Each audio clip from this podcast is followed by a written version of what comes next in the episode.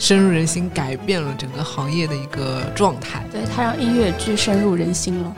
我我看了几十遍的东西不是这样的，你这个呈现出来的东西有点假假的。你要看的什么东西是导演剪辑出来的，我就惊呆了。我想，哦，原来真的综艺的力量是有的，就电视看的人再少，也比你在剧场看到的人多。戏剧感动心灵，观剧窥探人生，看剧贪黑起早，只恨好剧太少。大家好，我们是我就站在剧场门口，一档戏剧生活向的播客栏目。不管你看不看剧，只要你对剧场、戏剧、演出、演员、制作、观众、文艺等等话题感兴趣，听我们就对了。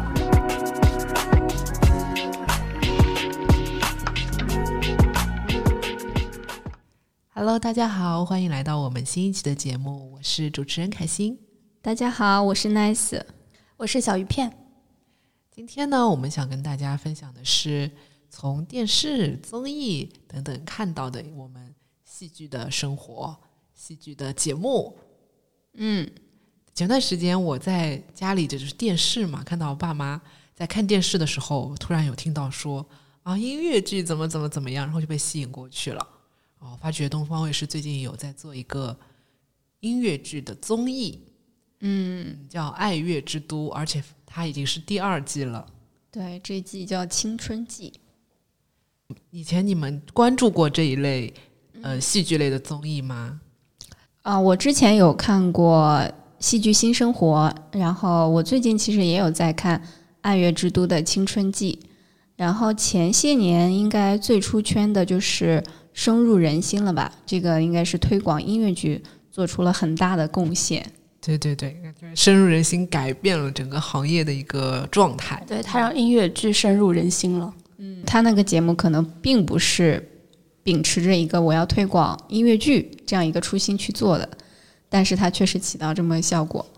对，它就是有推广古典音乐和音乐剧这样子。对，它不仅仅是歌剧，也是得到了一定的推广。它应该是以就是推广好听的声音，对吧？推广音乐这样一个初心来做的。哎，但是它切入的角度还挺特别的，因为像一般音乐的节目，它都会找一些流行歌曲，对的。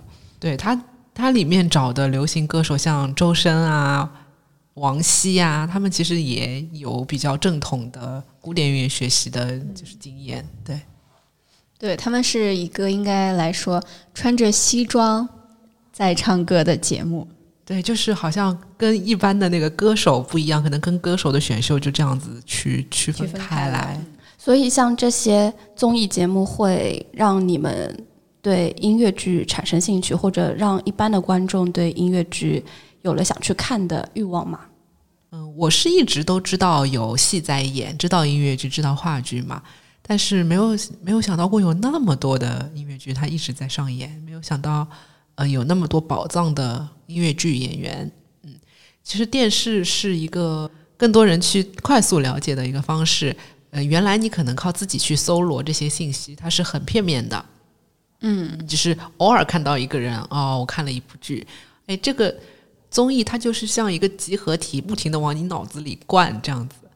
而且不得不说，电视台的就是包装啊什么，它就是很专业。我觉得深入人心对于音乐剧的一个推广，可能很大程度上是因为它展现了一一大批特别呃优秀的演员歌手，就是这些人他们把歌带出来了，然后他们自己本身也特别的吸引人，所以因为我。记得我是我是二零年加入这个行业的，然后这个节目应该是一八年播的第一季，一八年底。对，然后我二零年进入这个行业，就有的时候去做一些呃做一些资料啊，去搜集一些信息的时候，其实会发现很多观众他们在聊起说自己为什么入坑音乐剧，也是因为呃看了这个节目，也是因为这个节目的某某歌手、某某演员，让他们去对这个行业有更多的了解了。之前我跟一些音乐剧圈子的人聊过，然后很多制作的老师都说，在深入人心之前，可能很多呃，音乐剧系的学生毕业以后都是没有工作的。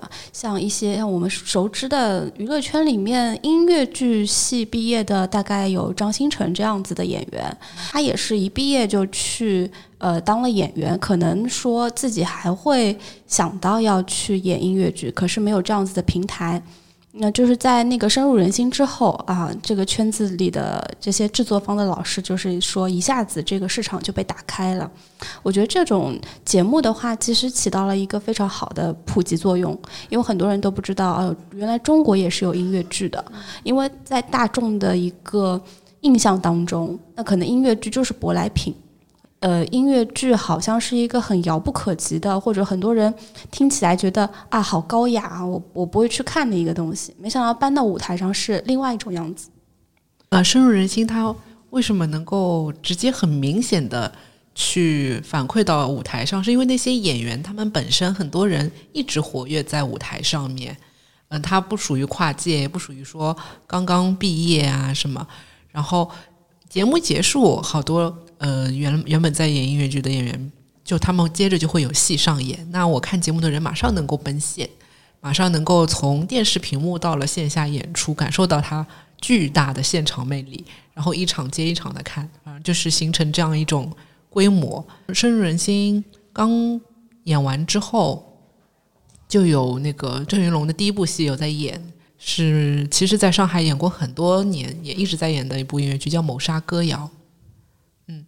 那可能当时会有一个情况，就是郑云龙的场很难买，那他的平行卡就要是比较好买一点。那没有办法看郑云龙演这部戏的人，那他可能会去看其他的卡司，呃，带动了消费。对其他的卡司，其实他们一样非常非常优秀。那看了其他的演员之后，就发掘了更多宝藏的演员，他就看其他的戏。哎，你这样描述让我想起生活中我们经常会遇到的一种现象。就是你去商场里面吃饭，一家很火爆，然后排队的人总是会在外面等，就是他的客量是溢出的。那这些人等不了的时候，他就要到附近去吃饭，可能附近也不见得有多差，就是 对对对，就打开了市场。对，一家的知名度打开了，然后其实带动了周边的这这个整个。但是我要分享一个我自己的亲身经历啊，就是你前面说郑云龙的。剧非常难买，对吧？那其实我很早之前看音乐剧的时候，就是看了一部剧叫《变身怪医》，然后他的 A 咖是刘令飞，呃，B 咖是郑云龙。那我在买票的时候呢，我也做过功课的啊。然后我买票的时候发现郑云龙的场没有人买，这是在节目之前吗？肯定是很之前了，就是大家都不认识郑云龙是谁。那这就说明。综艺它带巨大的改变，对对对，就是你这个综艺一上的话，无论是人气方面还是展示你的实力，这个都是有很大的加成的。在那个深入人心一的时候还觉得不错，那其实大众对于深入人心二或者之后的一些节目，他可能关注度没有那么高了。有很多演员平时也有在聊嘛，嗯，参加过深入人心的人是很多的，嗯，但是他们最后是不是？还一直呃有很多戏约，每一部戏都能够有上乘的品质，其实跟他们本身的积累有关系。像参加节目的演员也分很多种嘛，一种比如说是刚刚毕业或者还在读书的学生，其实也是很大一部分。当时深入人心能够吸引人，也是因为那些啊高学历、高颜值，然后他们还很唱的很好的小哥哥们。那有一大部分他们是很年轻的。呃，还有一部分是其实一直在呃戏剧行业默默去耕耘的。他演了很多年的戏，他的水平也很好，但他一直不红。他不红其实是会有原因的，那可能是他的性格关系，可能是他的角色类型的限制啊，都有关系。嗯，那参加了节目会给他带来一定的名短时间的一个名流流量流量，嗯嗯。但他回归舞台之后，可能还是原来看他的那些人，他不具备那种大红大紫的潜质。可是有两个人是例外，我觉得他们就已经大红大紫了，就是郑云龙和阿云嘎。对啊，所以很多观众就是因为深入人心去看了他们线下的音乐剧，成了死忠粉嘛。嗯也也也有很多粉丝，他们看了他们两个的剧之后，看了其他的剧，而喜欢上了别人吧。嗯，其实《深入人心》二零一八年第一季大火了之后，其实第二季的那个效果就没有第一季明显了嘛。然后其实到现在的话，其实深入人心的这个长尾效应其实已经衰落的差不多了，就等于这个圈层里的一些观众，他们可能已经从那个圈子影响到现在，已经成为了一个自己有观剧习惯的一批人。然后现在新进入这个剧圈的观众，也不是会因为前几年的一些综艺，可能对那个节目已经完成了它的历史使命。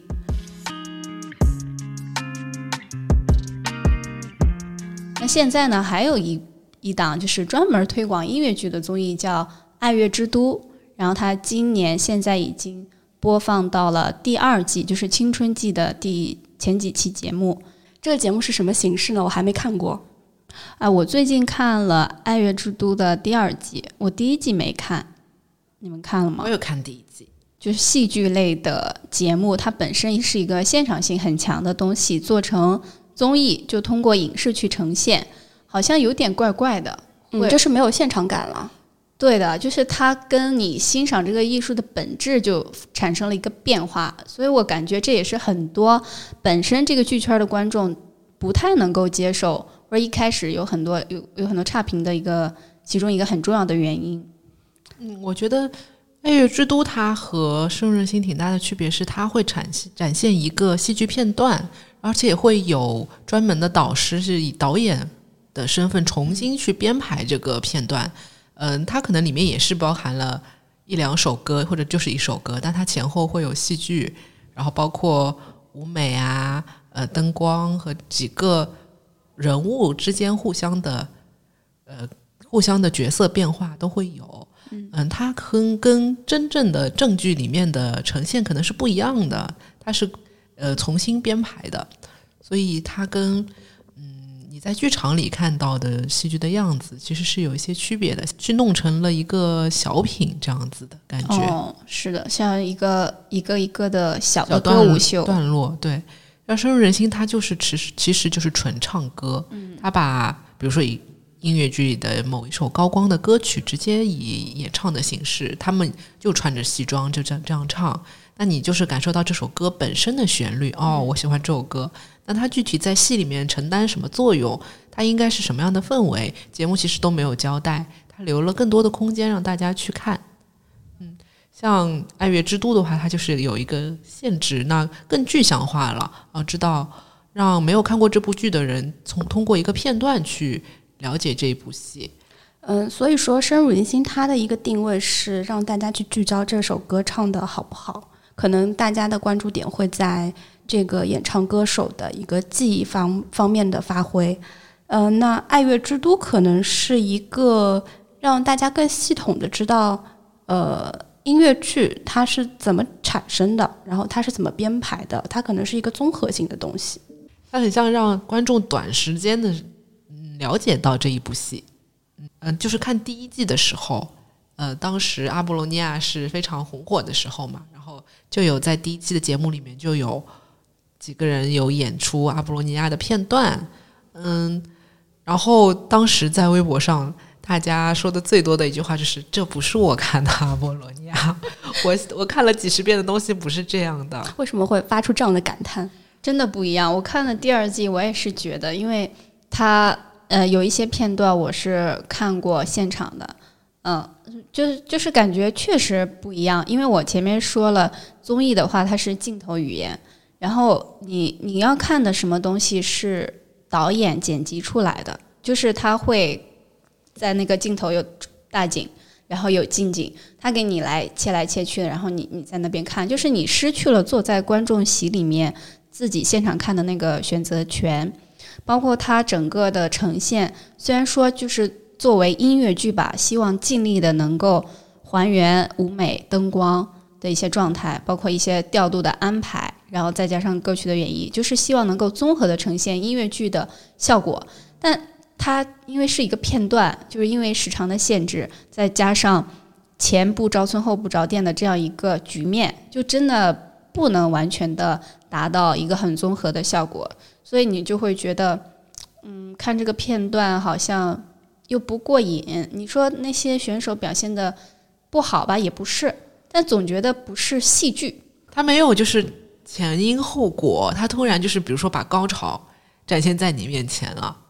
对，就是像一个故事，它为什么高潮？你觉得是高潮？因为前面有低谷，它有起伏，你才会觉得高潮是精彩的，是好看的。但第二季我不知道第一季有没有。第二季其实在表演之前会有一个导师去担任了一个引言人的角色，就是他给你说了一下前情提要，就前面发生了什么，现在将即将要发生什么，就是用说话的方式文字的叙述了一下。但这个可能远远不够。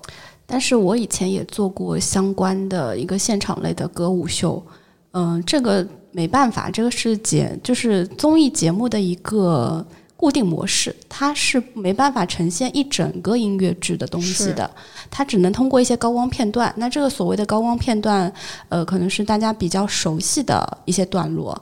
那如果你去看过现场的音乐剧，这些观众的话，他可能会觉得你这个呈现出来的东西有点假假的。嗯，对，这个确实是现场舞美的一个问题，就是我们在录制的过程中不是一遍过的。你看到的一首歌可能是呃一整天录下来的，他会通过不同的镜头、不同的灯光去调试，甚至演员可能他唱到后面，他可能有些镜头要补的时候，他不是真唱，他可能会有一些交错，所以你看上去他可能不在那个状态。确实是因为。电视节目它有一个想要呈现所有镜头是完美的那种感觉，但现场的话，我可我可能会明白你们的意思，就你们觉得现场那个东西是比较真实的，是因为演员每一次的他的发挥都是不一样的。他现场的话，他每一次都是仅有的一次，他只能一次过，他只有一次机会。对，像呃电视节目的话，可能他唱了这首歌唱了十几遍，然后我们把。前后去剪切起来，所以它的那个状态肯定不是连贯的。所以说，呃，电视节目和现场的话，可能差就差在这上面。对你说的，应该是一个很重要的原因。然后我在就是网络上看到其他人对《爱乐之都》的评价，其实也有提到，呃，就是我们觉得它那个戏剧片段可能不太够戏剧的原因。本身片段截取，如果说像《人间失格》这样的剧目，它截取的那个片段是在剧的中后期，就是你前面发展发展到一定阶段之后，我才能知道这两个角色他们之间是什么关系，他们为什么要唱这样的歌？因为音乐剧是要在歌词里面去体会你的故事的，去理解你的故事的。那这样的一个片段就很难理解。另外的一个就是像《摇滚红与黑》，也是大家非常熟知的一一首曲目，是《叮咚》。那这个曲子特别好听，耳熟能详。然后它的演绎方式呢，就会，那呃，有有有一些观众就评论说，就会去破坏掉整个剧目的情感浓度。就是原来的角色在在这首歌里面，他们分别表现出的一种功能是什么，然后在综艺上面可能就变味儿了。还有就是像原版作品的话，它它的中文翻译，呃，也是会带来很大的不同。对的，嗯，像我们平时说，就说原版剧引进到中国，它有一个非常漫长的一个译配过程，怎么样把这个内容既意思相符，又符合中文的一个韵律？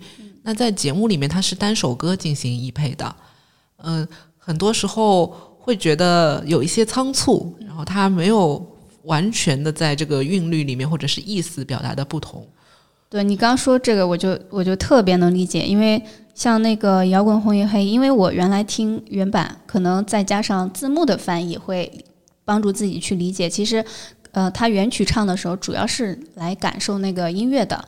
那感受音乐的时候，因为你不懂法语，你就会加上自己的想象力，去根据前后。的剧情去根据人物的角色去揣摩这首歌要表达什么情感，再加上演员精湛的表演，你其实能够用自己脑补出来的。就是想象力是一个特别神奇的一个东西，它是最好的东西。但是你配成中文了之后，反而会让我失去了想象力，因为它原来的那个曲调噔噔噔噔噔噔噔噔噔，就是有。有一个一个的相当于空格，你要把每个空格都填上了中文，它就必须在这几个字儿当中形成一个句子，它是有限制的。然后我看他们填那个词儿，我就觉得他想说什么？这个角色到底怎么了？就我的什么，我的心每一个空隙都被填上什么？我我的情感叮咚，就不知所云。有一这可能是个别填词的水平问题吧。这可能就是嗯，要做原要做译配的人，他要写过很多很多音乐剧的译本，对他要感受到那个戏，他是明白那个戏的。他如果只是拿到一个文本，说我把它翻译的话，那那跟机翻是没有什么区别的。不过他失去了整个剧目作为大背景，他他其实很难的。就算他，但这个是因为你们是看了很多遍现场的音乐剧会有的感受，就是这样子一对比的话，会觉得肯定没有现场好。有些人他是从来没有看过音乐剧，他就不会有你这种感受，就是说我这个音乐剧好像不太对头，这不太对位，对。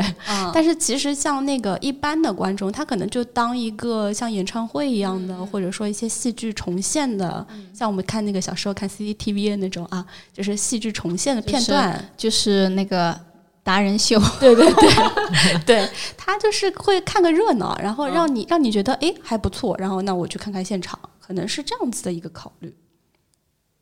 嗯，说到就是观众看了综艺会不会去看音乐剧？我有一个最直观的体验，因为《爱乐之都》是在我们上海播的嘛。呃，《爱乐之都》第一季播完之后，呃，我有在剧场看到一个，就是当时冠军叶启胜有演的一部剧，它其实并不是很适合小朋友看，但是我在剧场里看到了很多十来岁的小朋友。他们指着明说要看叶启胜的，当时我就惊呆了。我想，哦，原来真的综艺的力量是有的，就爸妈带着小朋友来看叶启胜就是就是对爸妈提出了要求，我要来看叶启胜。对，真的。但我身边我的朋友同龄朋友，就我没有见到他们看这个综艺的。哎，我我也很少。他们可能不了解的话，就会觉得就是一个，呃，什么串串场的那种热歌劲舞，可能跟达人秀是一样的。对对，就是一个性质的。那天我爸在看的时候，他就问我：“哦，这个不是音乐剧吗？你不是做音乐剧的吗？说这电视里的人你认识吗？” 都认识，这好多都很认识呢，都很认识呢。我看那个《爱乐之都青春季》的时候，有看前面，比如说，呃，面试的视频嘛。就是导演在面试选手的时候，其实他们就在说什么样的演员才是好的音乐剧演员，然后有很多人就给出了不同的答案。那我觉得，其实我们也可以想一想，什么样的音乐剧综艺才能够展现好的音乐剧？就是我想问一下，呃，凯欣和小鱼片，就如果在你们心中音乐剧是它的一个样子，你们喜欢的样子，那在电视上看到什么样的呈现，你们才会觉得说哦，这是我心中的音乐剧。现在我们是要把编导的活都干了吗？啊，我们来给他们提提意见吧。快快快，看看我们做新的综艺，对不对？哎，我有一个想法，我先提好不好？就是，呃，我们这个节目叫《我就站在剧场门口》，然后它作为音乐剧的话，我觉得最大的问题是它脱离了剧场。它是在一个现场，然后啊，我明白你，就是说，你觉得现在的综艺它都是在一个演播室、一个舞台上面，它其实是脱离了剧场的这个空间。对，我就感觉可能它可以搭一个景儿在那儿，然后它也可以放置舞台道具，也可以加上舞美灯光，但我觉得跟剧场真的区别很大，就是它没有剧场的那种气质，就临场感没有了。我在想，如果说。把这个片段放在剧场里面演，你真正的有一些景儿，呃，转台呀、推景呀，或者是有一些升降幕呀，加上那些会不会更好？他他那个，你像《罗密欧与朱朱丽叶》的那个景，他就是用那个电三合板 电子屏，对，这就是就是科技感太强了，对，科技感太强了。哎，其实我不是很喜欢这种舞台性质太浓的综艺，就是感觉有点装，就是我前面说的假假的。我倒喜欢看那种纪实类的，我希望就是那个摄像机啊，它能给我聚焦到音乐剧演员的幕后，然后再到他们的幕前。那我哦我会有一个就是跟他们精神上的连接，我会我会知道这些人他的一个对戏的一些揣摩。那可能这个是我看我在那个线下看不到的，然后我会带到这个戏里面，看他去怎么诠释这个戏和这个角色。哦，你其实是想看他们在真实的演出状态下的后台呈现，对吧？包括他们内心对这个角色是怎么理解的。对，这个就很好的解决了你前面说有一些综艺就是单拎一些片段出来，你也不知道前因后果，或者说这些人的一个创作，他他没有告诉你他是怎么样的创作哦，心你你喜路历程的。欢真人纪录片式的，真人秀啊对，从从幕后走到台前，那可能这样子的一个形式，啊我比较喜欢。我真的他他到真的剧场里去排，嗯就是说我不是呃特地为了这个综艺而演一个节目，而是嗯把在剧场现实发生的片段去呈现给观众。我也在想，我我在想是不是有可能，比如说我们以一个原创音乐剧来举例，他把整个原创的过程，就是呃整个就记录下来，比如说导演跟演员是怎么工作的，音乐总监跟演员还有导演是怎么工作的，然后舞美设计，其实这个也很有看点，就是导演跟舞美。他们就是跟所有的主创一起开创了会议，来构思这个剧是什么故事，然后我们要用什么样的场景，然后一共需要多少套服装，然后在真实的演出过程中，然后他的那个换装啊、抢装的时间是不是充分？就是所因为音乐剧是一个特别综合的工种嘛，然后我们把这种需要团队合作的每一个方面都。呃，都带出来，然后大家一起看这个音乐剧是怎么一步一步被呈现的。最后你你送上了一个比较完整的片作品，应该会是音乐剧真实的样子。这个就有点像我们在做电影的时候，它会有一个制作特辑，它会在很多呃环制作环节、工种方面会有不同的呈现，包括这个道具，就是像音乐剧的这个剧场的道具，还有它的一些舞美到底是怎么去打造的，嗯，然后再到这个灯光是怎么去设置的，对，就是很细，比如说六个月的时间，你第一个月你是不是在写剧本儿？然后，然后剧本创作进度怎么怎么样？然后导演跟编剧开会啊，抓耳挠腮啊什么的，然后这那个争吵啊 都会有看见。哎，我我现在突然觉得这个不就是戏剧新生活的样子吗？哎这不就是戏剧新生活吗？所以我们接下来聊一聊戏剧新生活吧。好嘞。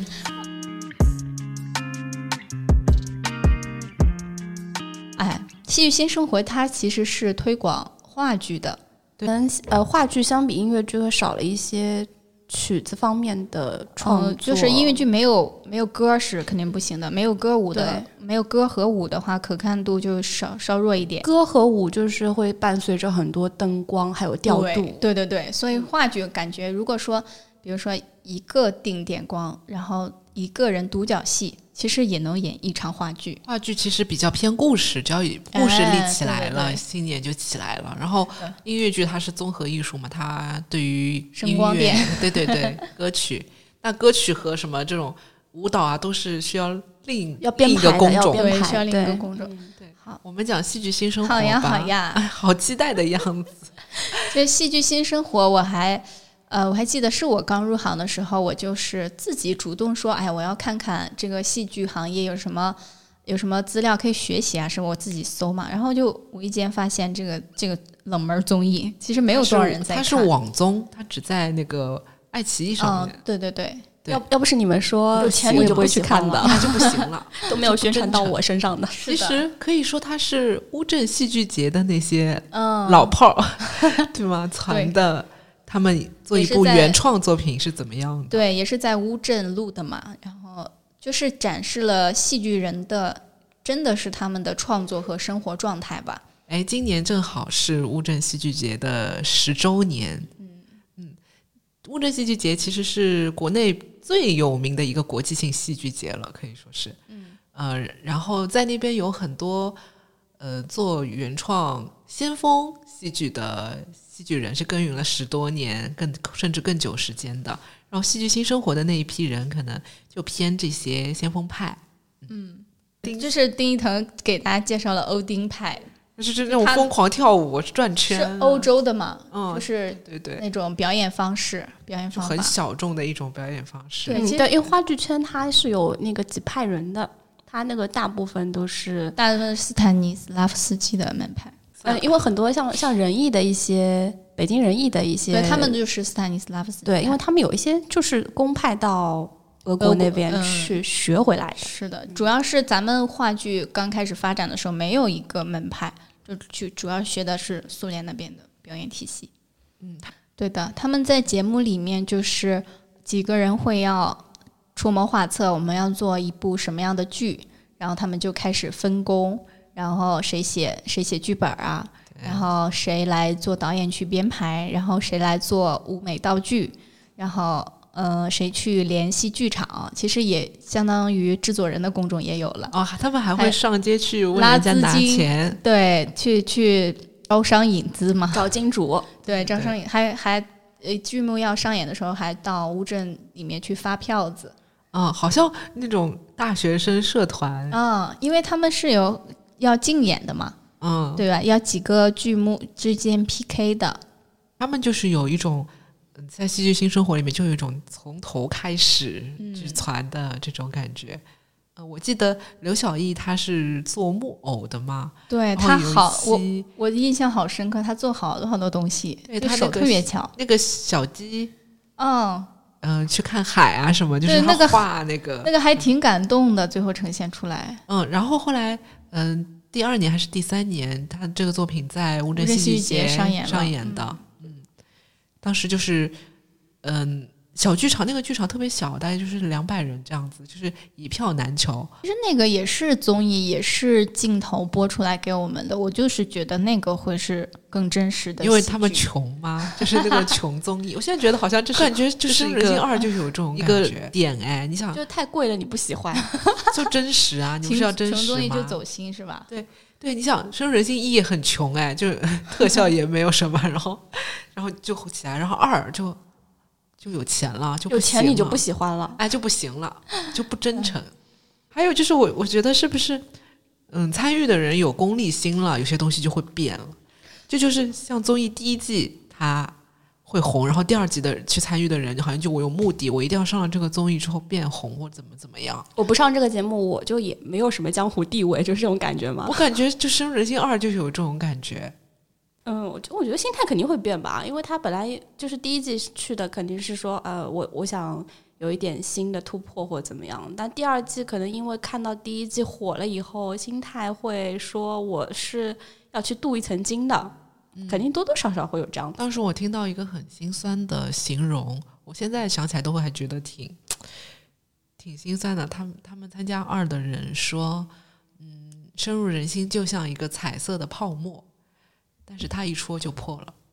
它很绚烂，但是它一戳就破。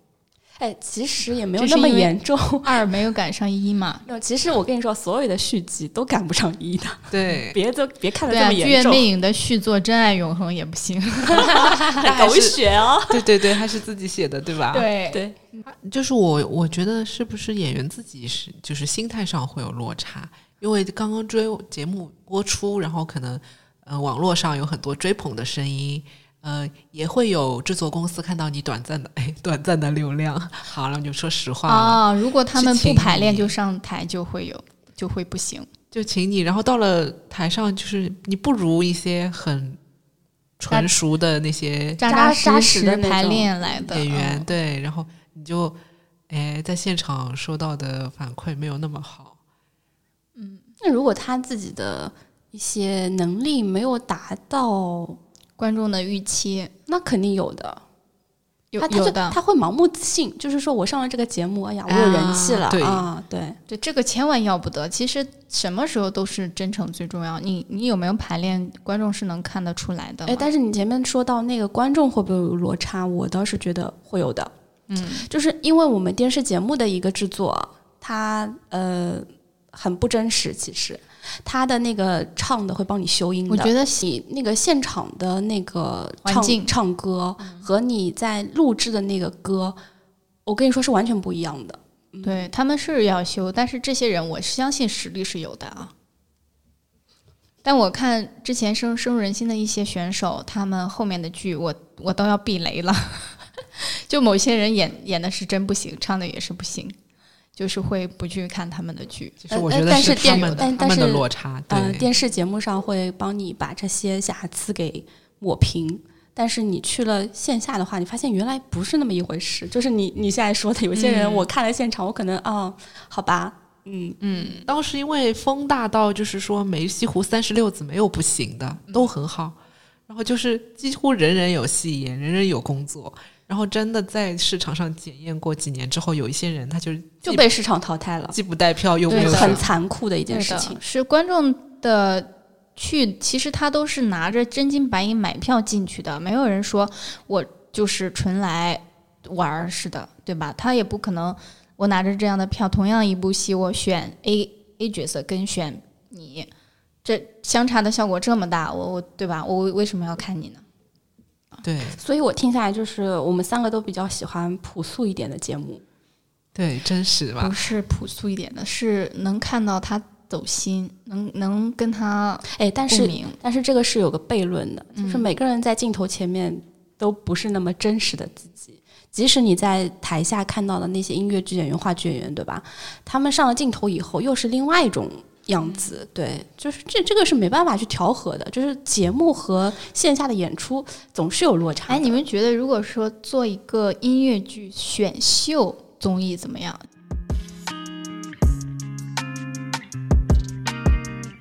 就是我去招募一些呃想成为音乐剧演员的人，或者或者是话剧演员的人，对，或者是话剧演员的人，想想成为舞台剧行业演员的人，然后让他们来训练，就是展示自己的声台形表。啊快点，快点，各位各位电视台，各位金主爸爸，快点把这个策划搞起来。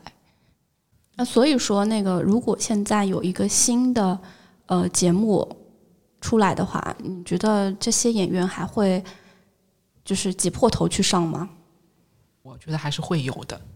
你说音乐剧演员吗？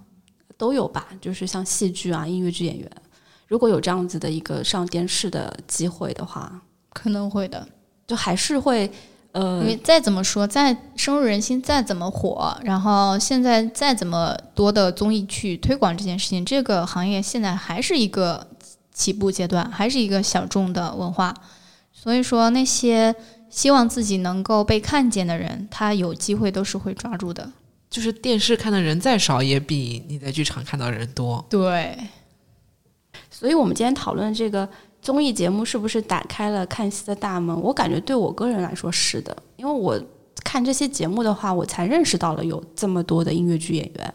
以前可能我只会知道一两个，也会知道音乐剧在上演，但是通过这些节目呢，我我反而就是会觉得，他给我科普了很多关于音乐剧的东西、知识啊什么。因为我不是音乐剧圈的工作人员，我作为一个普通观众，我只能通过这样子的节目去了解。嗯现在我感觉戏剧类的，除了《戏剧新生活》，戏剧类的、话剧类的还蛮少的综艺。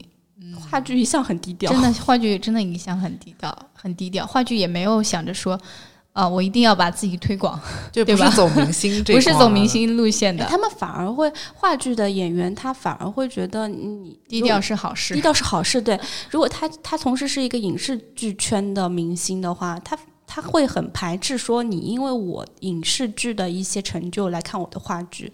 你要是真的懂我的戏，那你就来看，不要盲目的去追。戏剧真的是比其他行业，我觉得要嗯真实性来的会更多一点，就是每一个环节，从幕后到台前，你真实性、你的真诚倾注了更多，就是会收到的反馈也会更多。就在现场的那种真诚是能够感受得到的，谁红了，谁飘了，谁不行了，这大家也都是能一场演出就能看得出来。现场因为它是有及时性，会有观众的反馈的。你好不好？它它不像说节目录完要播了才知道，对吧？它现场你就要反反映出来。对的一，旦不够努力，一旦就是有表现的失误，你当场就会 感受到观众的嘘声了吧？是的，是的，整整场的氛围就变了。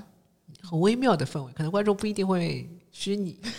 北京就默默的走了。哦，北京观众会，对，乌镇的观众会吗？去乌镇的戏也不会差的，对，要不就是很经典，要么就是很先锋，你看不懂，但是你你也不会很厉害虚它。看不懂，但是不明觉厉，对吧？虚他是我不行的。对的你虚他别的人会虚你。对啊，孟京辉在台上拆房子这之类的，反正就是孟老师。那今天我们关于综艺节目这一块就聊到这里。嗯，感觉还有点意犹未尽意犹未尽呢。那我们接着去看吧，接着看这个综艺会怎么发展。好嘞，好，那我们今天的节目就到这里啦，大家拜拜。下期见，拜拜。拜拜。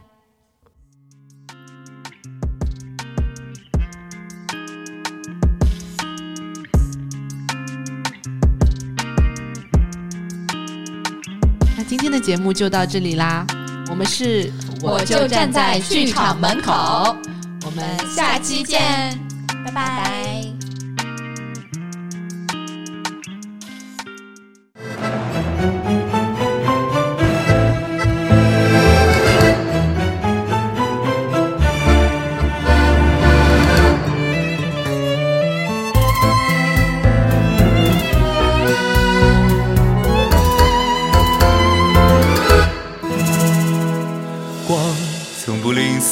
锋芒，让可能渲染四方。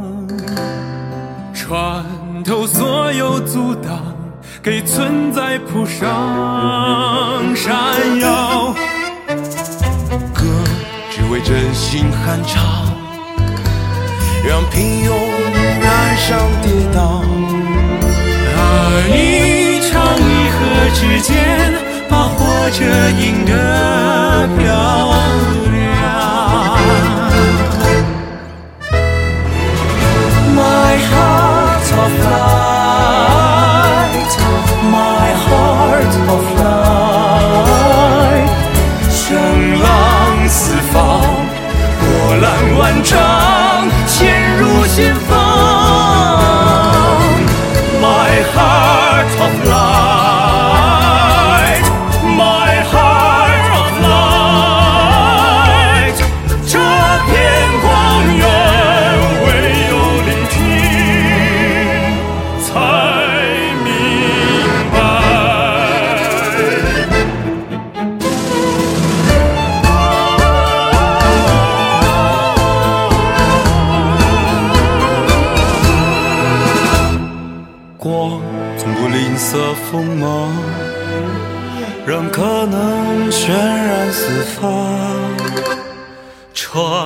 后所有阻挡，给存在铺上闪耀。歌只为真心酣畅，让平庸染上跌宕。来一场。